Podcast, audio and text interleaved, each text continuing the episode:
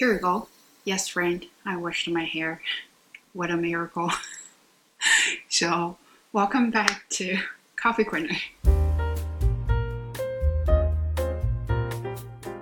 Today's episode is a little bit negative. So, energy might be a little bit negative, but we still got a positive vibe here. Don't worry, I'm not going to burn everything or everyone down. Uh, I just want to talk about uh, being unproductive. So, how am I going to put this? Um, last Friday is my last day at work. So, we finished the school year, and then here is my summer break. But uh, I got a new job for summer school, so it won't start till July 5th. And it means I have two weeks off. It means uh, I feel a little bit anxious about my two weeks off. I don't know why. Uh, I've been working so hard. I've been always really, really busy with the almost everything. I just feel like I gotta spend, you know, fast. Um, so today is actually the first day, official day that I didn't do anything. I haven't done anything yet too, because on Friday I had a conference. Uh, probably saw my post about conference. Uh, I did my presentation. It was pretty successful, so I was really proud myself. And uh, Saturday it was a full day conference, so that's when I felt a little bit negative about myself because on Saturday I really didn't want to do anything. I really didn't want to do. Um, but I feel like I had to do something because everyone was in the conference in the different sessions and webinars and they were talking about what they've learned from the conference. And then we had the social hours and then uh, the I think it's the moderator was trying to share the experience of the conference and then everyone was chatting like how they learned from the conference. I was like um, I you know I actually my spirit wasn't there with me. Um, so I didn't know what to say. But then I saw a couple of my fellows, they were talking about how they learned, what they learned, uh, what they felt about the conference. I all of a sudden just uh, didn't know what to say. And then I started feeling bad because I feel like I didn't work hard that day.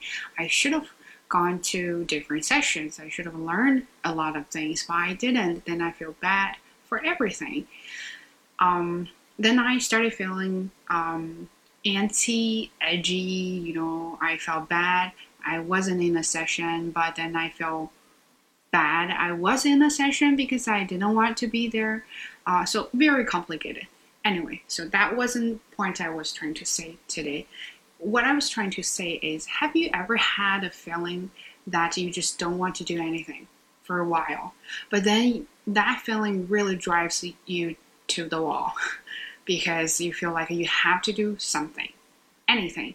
Uh, you, you just can't stop because every single time when you pause, even for 10 seconds, you feel like you got left behind for 10 years. so that's how I felt about my life. So, uh, you know, and then I said, oh, maybe I should do workout because at, at least this is something meaningful. You know, if I do workout, I can keep fit, keep fit. Uh, but I felt tired. You know, I just didn't want to do anything. I want to go to bed and play with my phone or watch Netflix or do anything meaning meaningless. Yes, that's the word meaningless. I I just why do I have to do anything? But if I don't do it, then I feel bad. Why do I feel bad? Like I can't have a day off, totally not thinking about anything, not doing anything, but then I feel bad. Why? I think it's the pressure from the outside of our life.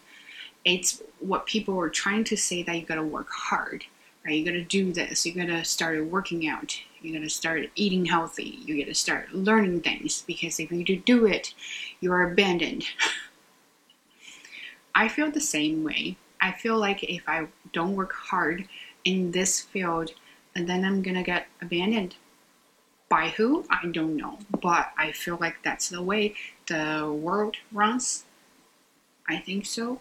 So, but today, I actually felt a little bit better because, well, first of all, I did work out. I was skipping. Uh, I think a good workout will help you focus on something uh, else. Like it, it help you. It helps you focus on the thing itself, right? You don't think about something else. That's why I like workout. Anyway, that's not my point. Too. Uh, I what I was trying to say is I feel like today I can tell myself it is okay to feel unproductive.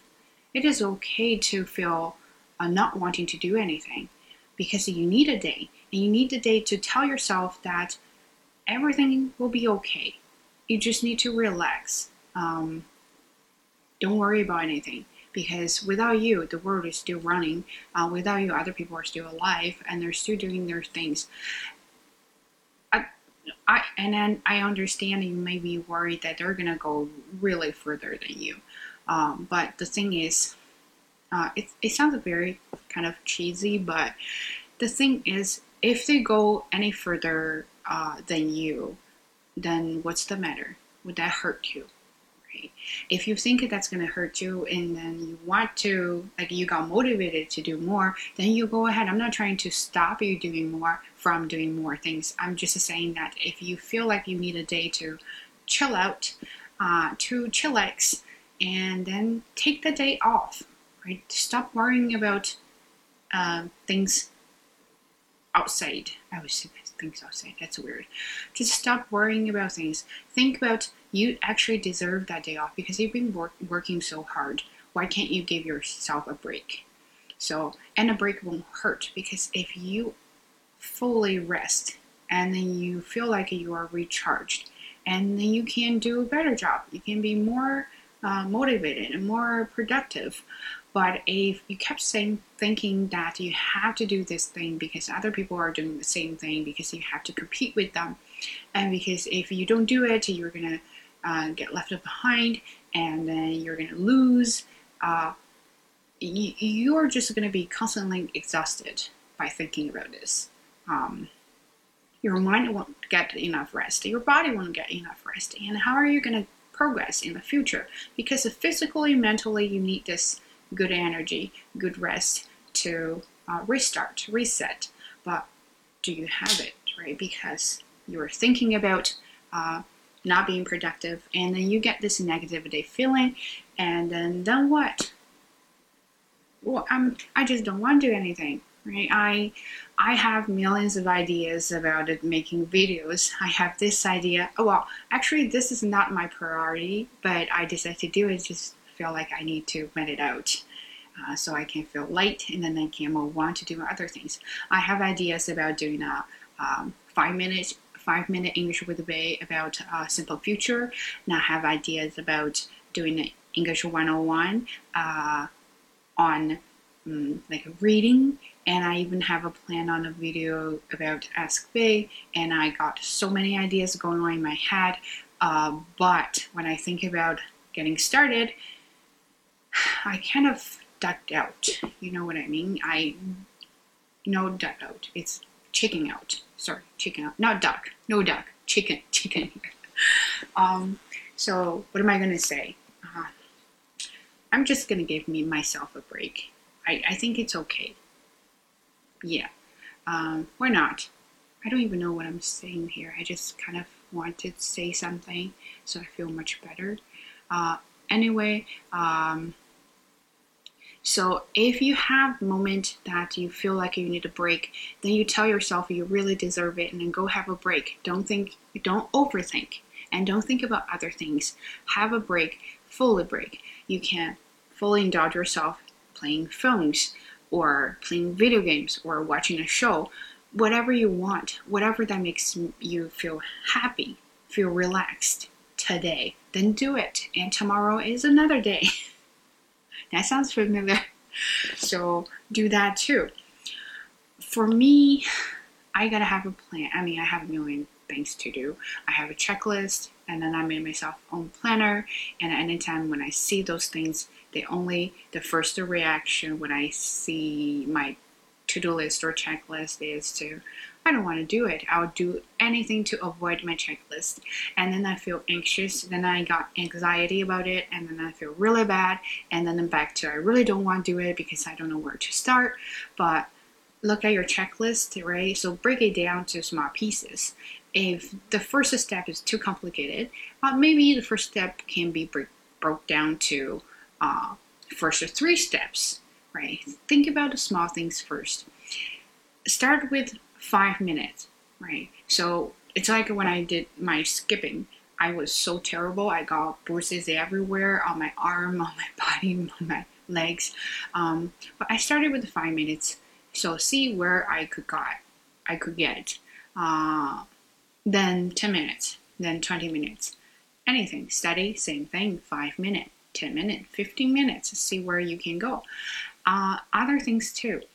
The difficult part is to start it because before you start it, you're gonna feel like you can't do anything. And when you feel like you can't do anything, it means that you don't want to do it. When you feel like you don't want to do it, and you are gonna be super unproductive and being unproductive will bring you very bad feeling.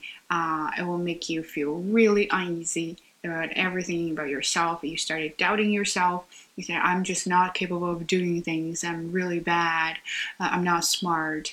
And any kind of negative uh, thoughts about yourself will come up and will flood to you.